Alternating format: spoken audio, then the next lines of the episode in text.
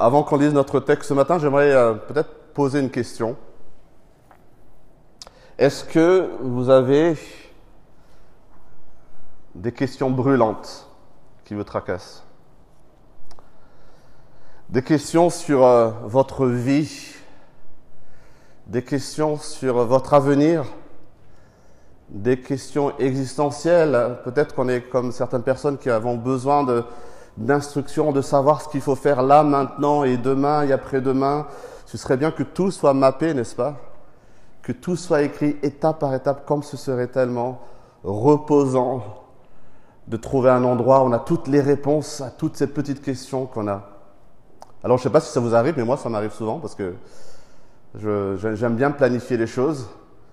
Et si vous êtes comme moi, on, cherche les réponses. On n'aime pas rester dans le flou. on veut des choses pratiques il y a une question, on veut une réponse claire et nette, oui, non, A ou B. Et dans notre passage ce matin, on va trouver quatre questions. Trois questions que pose une partie des élites intellectuelles et religieuses du judaïsme et une question que Jésus lui-même va poser. Donc trois questions posées par l'élite religieuse du judaïsme de l'époque et une question que Jésus lui-même va poser. Et nous allons voir que parfois dans nos questions, nous nous arrêtons sur des choses secondaires. On a une lecture premier degré des choses, alors que Jésus, à travers les questions qu'on se pose, veut nous révéler, nous faire comprendre des réalités bien plus profondes, des vérités sur ce qui importe réellement. Jésus nous appelle à comprendre comment en lui tout prend un autre sens, tout prend une autre dimension. Donc nous allons parcourir ensemble Marc chapitre 12 du verset 13 au 37 et vous allez noter les quatre questions qu'on va survoler ce matin. Je lis la parole de Dieu. Marc 12 à partir du verset 13. Ils envoyèrent auprès de Jésus quelques pharisiens et des hérodiens, afin de le prendre au piège de ses propres paroles. Ils vinrent lui dire, Maître, nous savons que tes paroles sont vraies et que tu ne laisses pas influencer par personne, car tu ne regardes pas à l'apparence des gens et tu enseignes le chemin de Dieu en toute vérité. Est-il permis ou non de payer l'impôt à l'empereur? Devons-nous payer ou ne pas payer? Mais Jésus, connaissant leur hypocrisie, leur répondit, Pourquoi me tendez-vous un piège? Apportez-moi une pièce de monnaie, afin que je la voie. Ils en apportèrent une. Jésus leur demanda, De qui porte-t-elle l'effigie et l'inscription? De l'empereur, lui répondirent-ils. Alors il leur dit, Rendez à l'empereur ce qui est à l'empereur, et à Dieu ce qui est à Dieu. Et ils furent dans l'étonnement à son sujet. Les Sadducéens, qui disent qu'il n'y a pas de résurrection, vinrent auprès de Jésus et lui posèrent cette question. Maître, Voici ce que Moïse nous a prescrit. Si un homme meurt et laisse une femme sans avoir d'enfant, son, frère épousera la veuve et donnera une descendance à son frère. Or, il y avait sept frères. Le premier s'est marié et est mort sans laisser de descendance. Le deuxième a pris la veuve pour femme et est mort sans laisser de descendance. Il en est allé de même pour le troisième et aucun des sept n'a laissé de descendance. Après eux tous, la femme est morte aussi. À la résurrection, duquel d'entre eux sera-t-elle la femme? En effet, les sept l'ont eu pour épouse. Jésus leur répondit, N'êtes-vous pas dans l'erreur, parce que vous ne connaissez ni les Écritures, ni la puissance de Dieu. En effet, à la résurrection, les hommes et les femmes ne se marieront pas, mais ils seront comme les anges dans le ciel. En ce qui concerne la résurrection des morts, n'avez-vous pas lu dans le livre de Moïse ce que Dieu lui a dit? Dans l'épisode du buisson, Je suis le Dieu d'Abraham, le Dieu d'Isaac et le Dieu de Jacob. Dieu n'est pas le Dieu des morts, mais des vivants. Vous êtes complètement dans l'erreur. Un des spécialistes de la loi, qui les avait entendus discuter, vit que Jésus avait bien répondu aux Sadducéens. Il s'approcha et lui demanda, Quel est le premier de tous les commandements?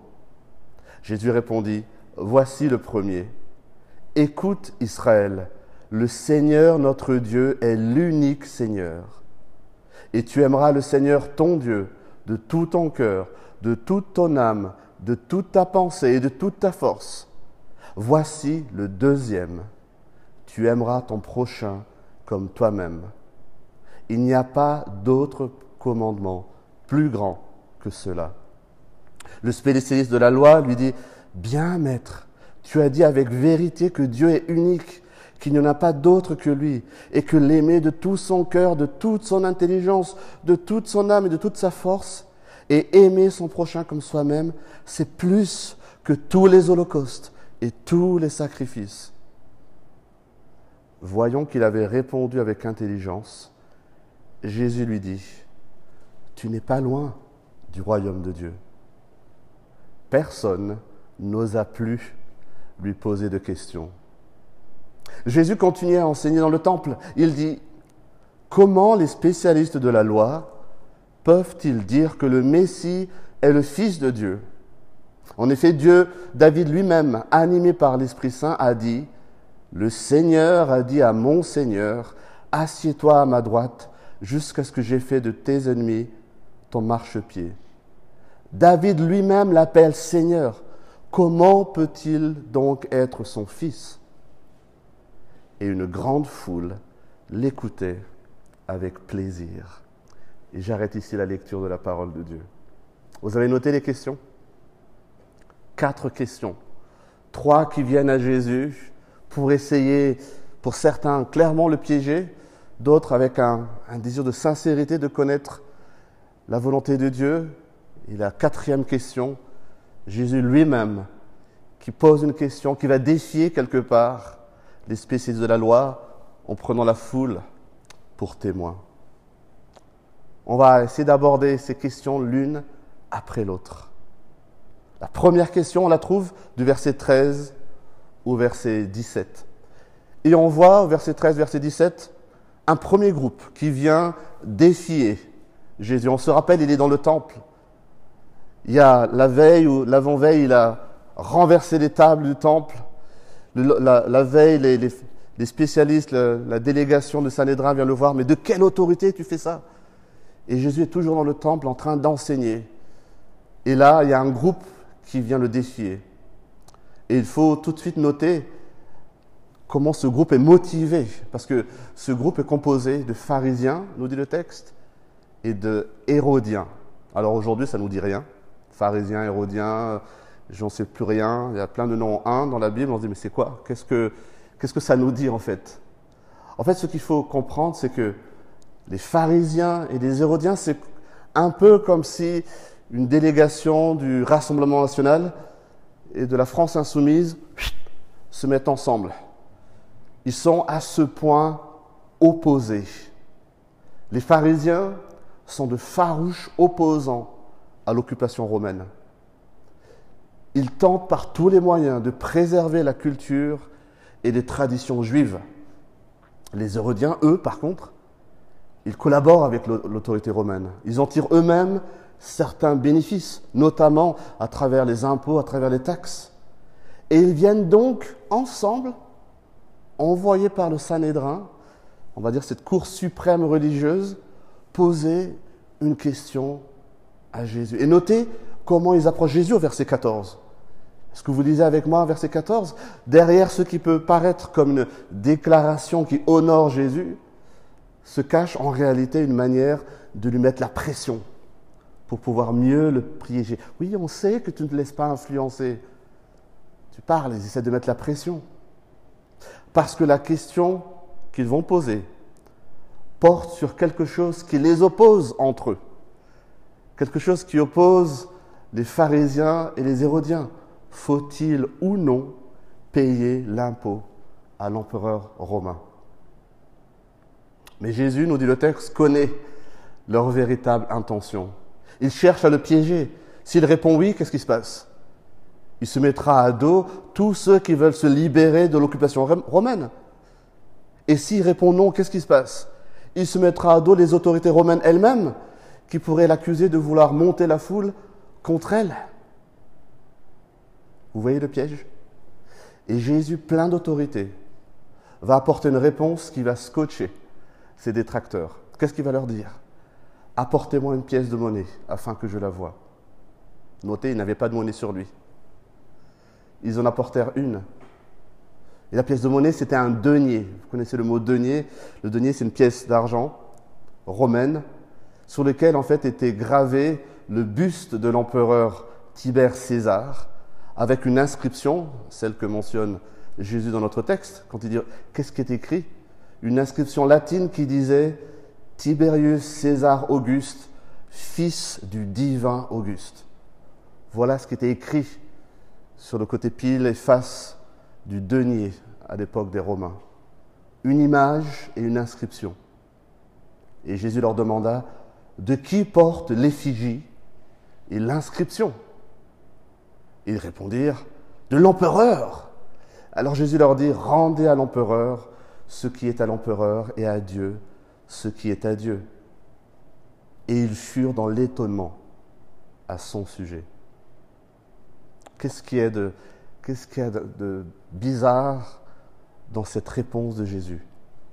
En, en, répondant rendez à l'empereur ce qu'est l'empereur et à Dieu ce qui est à Dieu, Jésus montre, premièrement, que chacun est soumis aux autorités humaines en place, qui elles-mêmes sont sous la souveraineté et l'autorité de Dieu, ultimement. Jésus ne prend pas parti politiquement. Il ne joue pas le jeu des pharisiens ou des hérodiens. Mais sa réponse, mes amis, inclut un autre aspect, un autre aspect qui échappe sans doute à ses auditeurs du moment. Et veillons ce matin à ne pas passer à côté. Jésus enseigne de rendre à l'empereur le denier. Pourquoi? Parce que le denier porte l'image de l'empereur. Vous avez suivi dans le texte? Et Jésus enseigne de rendre à Dieu ce qui est à Dieu, ce qui appartient à Dieu. Sous-entendu, ce qui porte l'image de Dieu. Ce qui porte l'image de l'empereur va à l'empereur. Ce qui porte l'image de Dieu va à Dieu. Et la question, qu'est-ce qui porte l'image de Dieu? La Bible nous enseigne que chacun de nous portons l'image de Dieu. L'homme et la femme ont été créés à l'image de Dieu, nous dit le livre de la Genèse. L'homme et la femme portent l'image de Dieu. L'humanité tout entière appartient à Dieu nous ne nous appartenons pas. Dieu n'attend pas de nous notre argent, notre temps, nos ressources. Il attend tout de nous. Il veut qu'on lui soumette tous les domaines de notre vie. Alors peut-être que nous n'avons pas de mal à rendre à César ou à rendre au fisc ce qui appartient à César. Mais qu'en est-il de nos vies? En quoi est-ce que nos vies, nous qui portons l'image de Dieu, reflètent notre appartenance à Dieu? Peut-être qu'à ce sujet, nous sommes complètement à côté de la plaque et nous pensons que nous n'avons aucun compte à rendre. Vous voyez comment Jésus, en répondant à la question de ce groupe va bien au-delà de la réponse qu'ils attendent. Il va au-delà de la première chose qui les tracasse. Il met l'accent, Jésus met l'accent, il pointe des réalités bien plus profondes et bien plus importantes. Il dirige les regards vers ce qui compte réellement. Est-ce qu'on doit rendre à César ce qu'à César? Oui, Mais Jésus rajoute, rendez à Dieu ce qui est à Dieu. Voilà la réponse pleine de sagesse de Jésus à ce groupe qui, a priori, ne comprend pas ce que Jésus est en train de dire.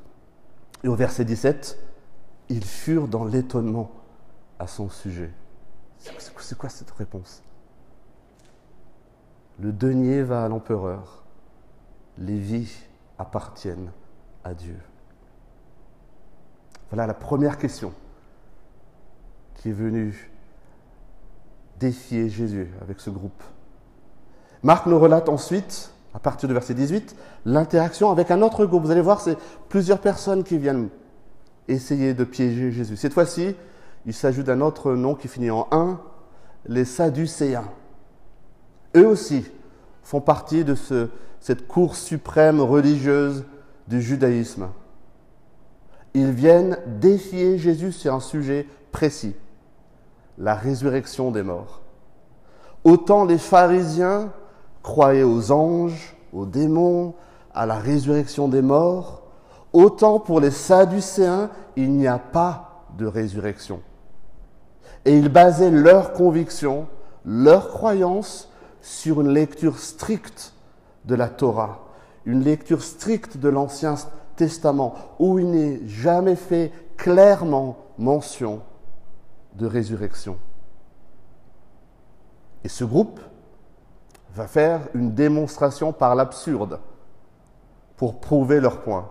Si la résurrection des morts est réelle, admettons, quelque part ils vont dire, si la vie continue après la mort, alors comment appliquer cette tradition qui voulait qu'une veuve devienne la femme du frère de son mari décédé si elle n'a pas d'enfant Derrière cette tradition juive, en fait, il y avait le but de protéger à la fois la veuve, qui se retrouvait d'un seul coup sans moyen de subsistance, sans descendance, le nom du mari disparaissant. Donc il y avait cette tradition qui voulait que le frère épouse la veuve de son frère s'il n'avait pas eu d'enfant. Et donc les Sadducéens, ils présentent un cas où une femme devient l'épouse de sept frères successivement au décès de l'un et de l'autre, sans jamais avoir d'enfant. Scénario haut en couleur, n'est-ce pas Et très réaliste. Mais quand on veut piéger, on va dans les trucs les plus absurdes quand il le faut. Il pose la question, mais que se passe-t-il lorsque cette femme meurt à son tour et elle ressuscite, et là, il y a les sept frères. De qui Elle devient la femme? De l'autre côté. J'imagine les Sadduciens qui posent la question avec un petit sourire. Ah, on t'a bien eu, Jésus. Hein et regardez à nouveau comment Jésus, plein d'autorité, répond à la fois sur le fond et aussi sur la forme. Il ne s'y prend pas par quatre chemins. Au verset 24, n'êtes-vous pas dans l'erreur? Tout de suite, il leur dit. N'êtes-vous pas dans l'erreur parce que vous ne connaissez ni les Écritures, ni la puissance de Dieu. Il faut de l'audace et une sacrée assurance pour accuser les Sadducéens qui ont une lecture stricte de la Torah, qui sont membres de l'élite religieuse juive, pour leur dire, les gars, vous n'avez rien compris. Vous êtes complètement à côté de la plaque. Et Jésus les accuse non seulement de ne pas connaître les Écritures, mais en plus de ne pas connaître la puissance de Dieu. Et puisque les Sadducéens, ils s'accrochent à leurs convictions et leurs croyances à partir de ce qu'ils ont trouvé dans les textes de la Torah, Jésus va leur démontrer que ces mêmes textes qu'ils connaissent contredisent leurs convictions. Il va faire référence à l'épisode où Dieu appelle Moïse à retourner en Égypte, où Dieu se révèle à Moïse pour libérer le peuple hébreu quand il dit N'avez-vous pas lu dans le livre de Moïse ce que Dieu lui a dit dans l'épisode du buisson? Je suis le Dieu d'Abraham, le Dieu d'Isaac et le Dieu de Jacob. Et Jésus de dire Dieu n'est pas le Dieu des morts, mais des vivants. Qu'est-ce qu'on note ici? Quand Dieu se présente comme Dieu d'Abraham, d'Isaac et de Jacob, il ne dit pas J'étais le Dieu d'Abraham, d'Isaac et de Jacob. Il dit, je suis leur Dieu. Au moment présent où Dieu parle à Moïse, il dit, je suis le Dieu d'Abraham, d'Isaac et de Jacob. J'ai fait une promesse à Abraham, à Isaac et Jacob, et je tiens ma promesse, et ils peuvent voir que je tiens ma promesse parce que je suis leur Dieu. Ils sont toujours vivants. Ils peuvent voir la promesse s'accomplir. Dieu, en se revenant à Moïse, leur dit, je suis leur Dieu parce qu'ils sont encore vivants. Voilà ce que Jésus veut pointer dans cette exégèse de la Torah. Et Jésus va enfoncer le clou. Au cas où les Sadducéens n'avaient pas compris, compris pardon, il leur dit, vous êtes complètement dans l'erreur. Honnêtement, je ne sais pas pour vous, mais j'aurais pas aimé être à la place des Sadducéens.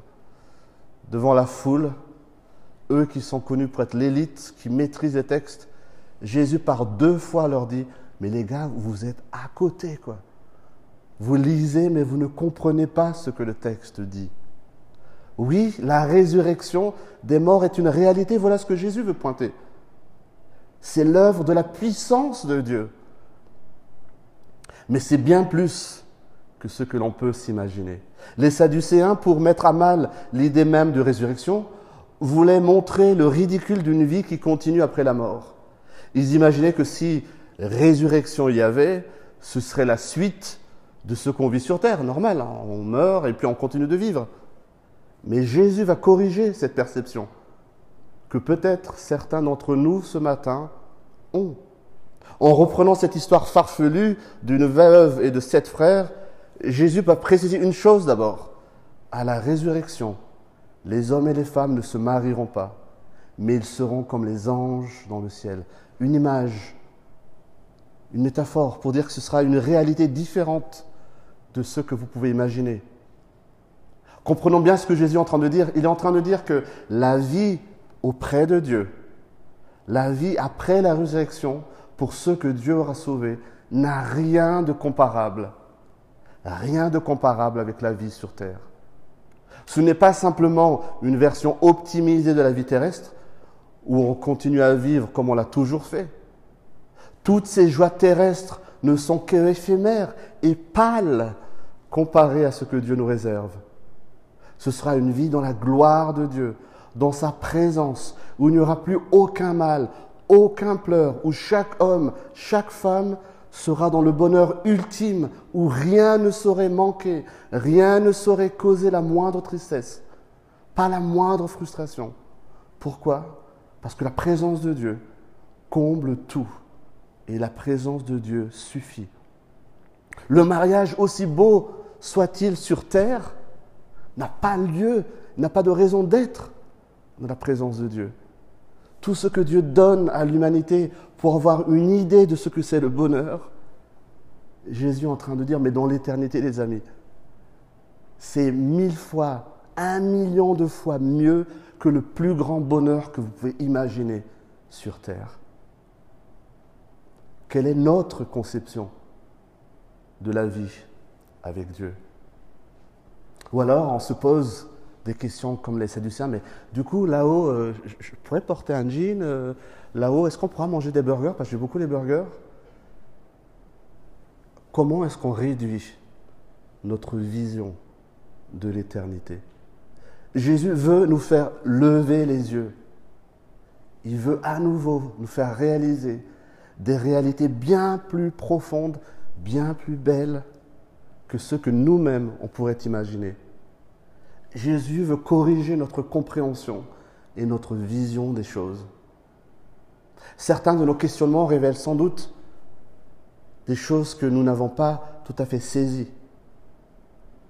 Ou alors nous nous posons les bonnes questions, mais nous ne les mettons pas dans la juste et dans la bonne perspective.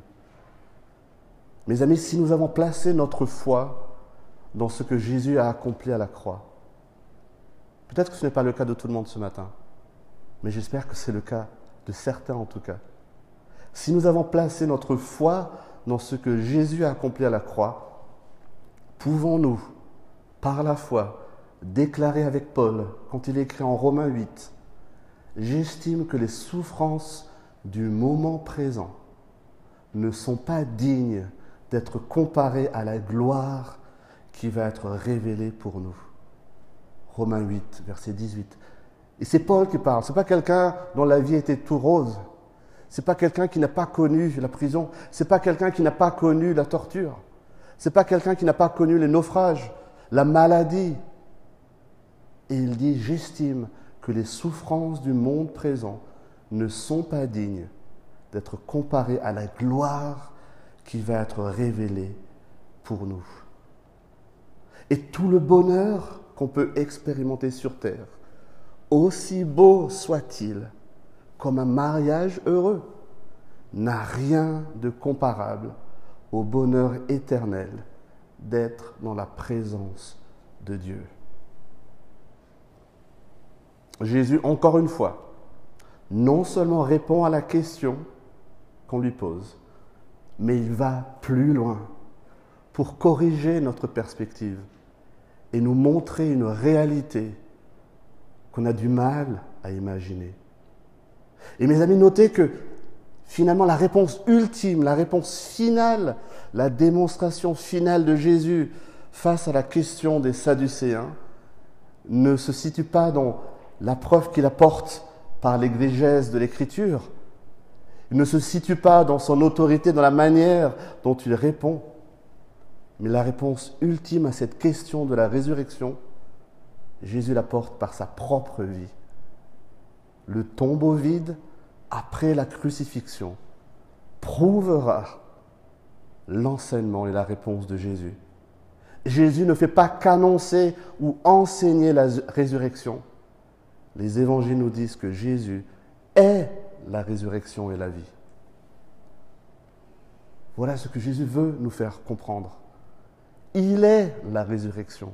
Ce n'est pas un concept, c'est en lui qu'on trouve la vie. C'est la deuxième question.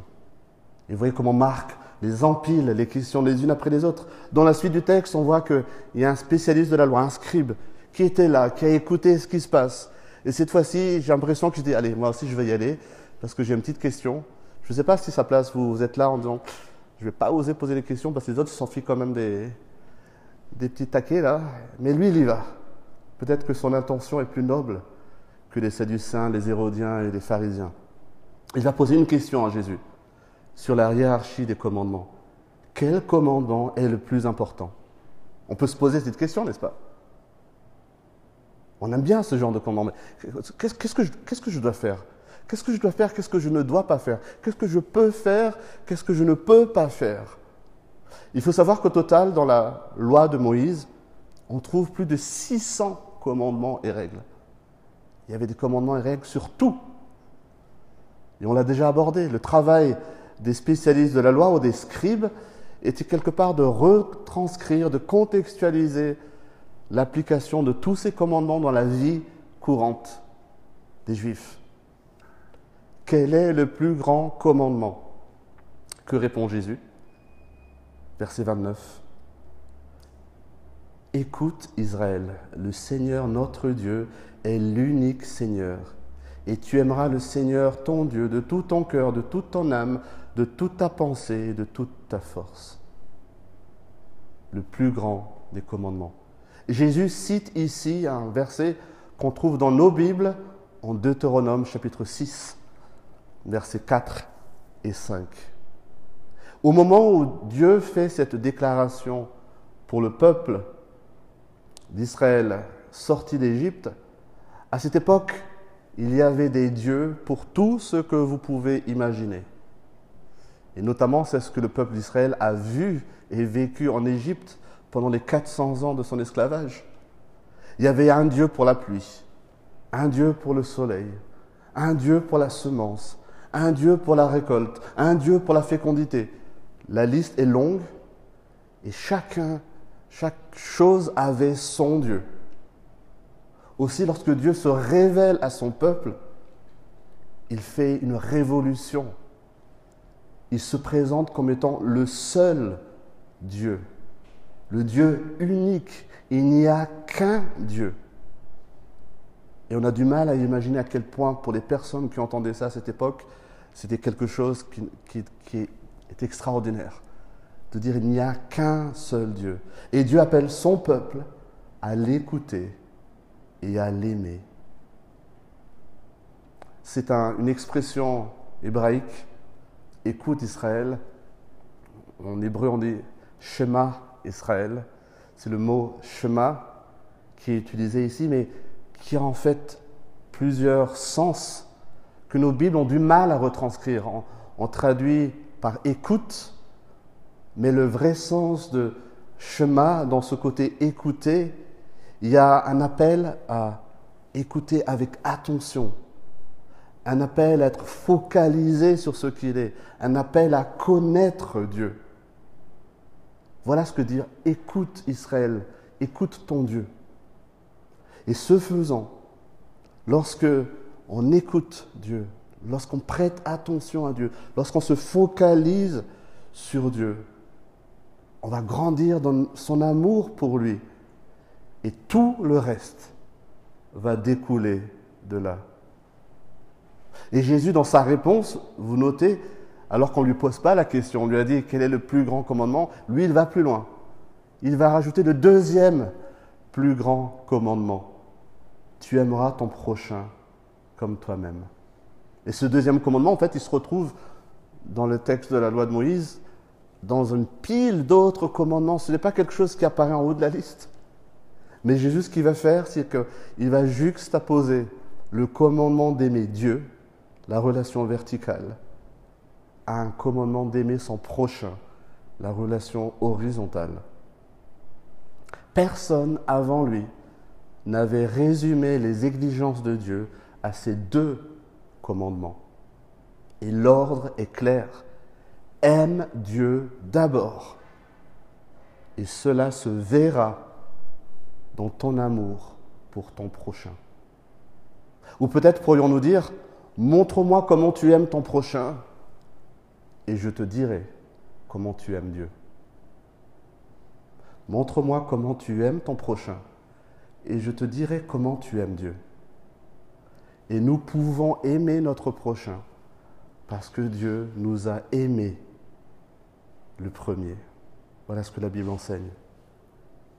Et dans notre texte, verset 32-33, le scribe, le spécialiste de la loi, reconnaît la sagesse de Dieu. On peut se rendre compte que sa question, quelque part, était sincère. Lui, c'était un spécialiste de la loi, mais il avait besoin de clarté. Il reconnaît que ce que Dieu attend, ce que Dieu demande, c'est beaucoup plus qu'un système religieux, des rites, des sacrifices, des holocaustes. Et encore une fois, Jésus pointe le regard de son interlocuteur au-delà de la réponse qu'il attendait. Le scribe voulait savoir ce qu'il fallait faire et à travers la réponse de Dieu, il comprend que Dieu veut une relation, que Dieu recherche une intimité. Mes amis, comprenons que la vie chrétienne ne consiste pas à faire des choses. La vie chrétienne ne consiste pas à une liste de il faut, il ne faut pas, j'ai le droit, je n'ai pas le droit. Mais la vie chrétienne consiste à continuer à grandir dans notre connaissance de Dieu, à chemin Dieu, à écouter Dieu. Dieu qui s'est révélé en Jésus. La vie chrétienne consiste à écouter Jésus, prêter attention à ce qu'il dit. Et comme je dis, le chemin a deux angles. C'est à la fois on écoute et on obéit. C'est comme une pièce avec deux faces. D'un côté on écoute, de l'autre côté on obéit. Voilà ce que veut dire chemin. Écoute Israël. Tu écoutes et tu obéis. L'un ne va pas sans l'autre. Voilà ce que Dieu attend de son peuple. Et quelle est la dernière remarque de Jésus pour ce scribe? Voyant qu'il avait répondu avec intelligence, verset 34, Jésus lui dit, Tu n'es pas loin du royaume de Dieu. En disant cette simple phrase, Jésus se positionne au-dessus de tous ses détracteurs. Il affirme avec autorité un jugement moral que personne d'autre n'oserait émettre. Qui est capable de dire tu n'es pas loin du royaume de Dieu?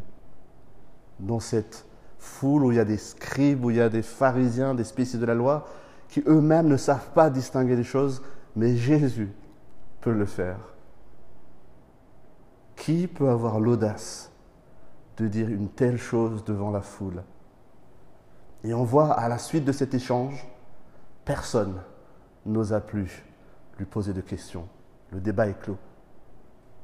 La maîtrise de la loi, la sagesse, l'autorité, Jésus l'a démontré en répondant à ces trois questions qu'on vient de poser. Alors, dans la fin de notre texte, après avoir été questionné par différents représentants des autorités religieuses, Jésus lui-même, cette fois-ci, va poser une question, la dernière question. C'est la question à un million de dollars, comme on dit. Et il va cette fois-ci questionner la manière dont les scribes, les spécialistes de la loi, percevaient le Messie. Le Messie, synonyme le libérateur, celui qui devait venir délivrer Israël selon les prophéties. Et il va planter la question là devant la foule, dans le temple, là où, où les responsables sont censés avoir autorité. Le Sanhédrin qui maîtrise tout, Jésus va quelque part les défier dans le temple même. Verset 35. Comment les spécialistes de la loi peuvent-ils dire que le Messie est le fils de David? Qu'est-ce que Jésus voulait dire par là? En fait, il était accepté par tous les spécialistes de la loi qu'un Messie, un libérateur, devait être envoyé par Dieu. Et que ce Messie serait un descendant de David à l'image de David presque, d'où l'expression fils de David. Vous vous rappelez Bartimée, juste avant que Jésus arrive à Jérusalem? On l'a vu il y a peut-être trois semaines, cet aveugle à qui Jésus a rendu la vue. Comment est-ce qu'il l'appelait Jésus? Fils de David, il l'appelait. Il reconnaissait quelque part en lui cette image du Messie, du libérateur promis par les prophéties. Pour beaucoup de Juifs, le Messie viendrait renverser les autorités dominantes en place et prendre le pouvoir, rétablir le trône de David, rétablir la gloire d'Israël. On se rappelle que le peuple d'Israël n'a plus connu de roi depuis des siècles et des siècles. Ils sont sans roi. C'est un peuple presque à la dérive, sous occupation romaine depuis presque trois siècles maintenant. Et Jésus va remettre en question la conception que les spécialistes de la loi avaient du Messie. Et peut-être que la foule avait du Messie. Le Messie, fils de David, descendant de David Vraiment C'est la question de Jésus dans nos versets. Et il va décortiquer, interpréter un texte que tous les Juifs connaissaient, que tous les spécialistes de la loi connaissaient. On le trouve dans le psaume 110. C'est ce que Jésus cite dans notre texte aujourd'hui. Quand il dit Le Seigneur a dit à mon Seigneur, assieds-toi à ma droite jusqu'à ce que j'ai fait de tes ennemis ton marchepied. C'est un psaume de David. Ce psaume 110 était utilisé pendant les royaumes d'Israël et de, de, Juda comme un psaume d'intronisation, où quelque part les gens interprétaient ce psaume comme étant le Seigneur Dieu, Yahweh, a dit à mon Seigneur, le petit Seigneur, le Adonai, le petit roi, assieds-toi à ma droite. C'est Dieu qui, quelque part, intronise le roi. Voilà comment le peuple d'Israël comprenait ce texte quand ils avaient des rois. Mais Jésus affirme que David a écrit ce psaume inspiré, animé par l'Esprit, avec une révélation spéciale, et que ce psaume revêt une toute autre dimension que simplement ce que les Juifs comprenaient à l'époque. Jésus affirme que David parle du Messie. Si Messie il y a, Jésus parle du Messie en l'appelant mon Seigneur dans le même sens que Yahweh.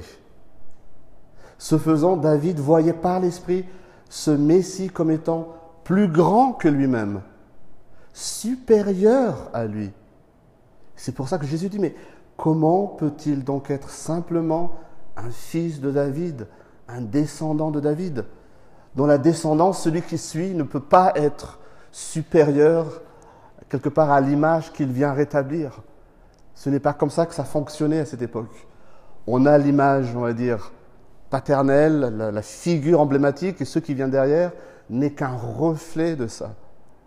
Mais Jésus est en train de dire que ce que David dit, c'est que ce Seigneur auquel Yahweh s'adresse est plus grand que lui-même.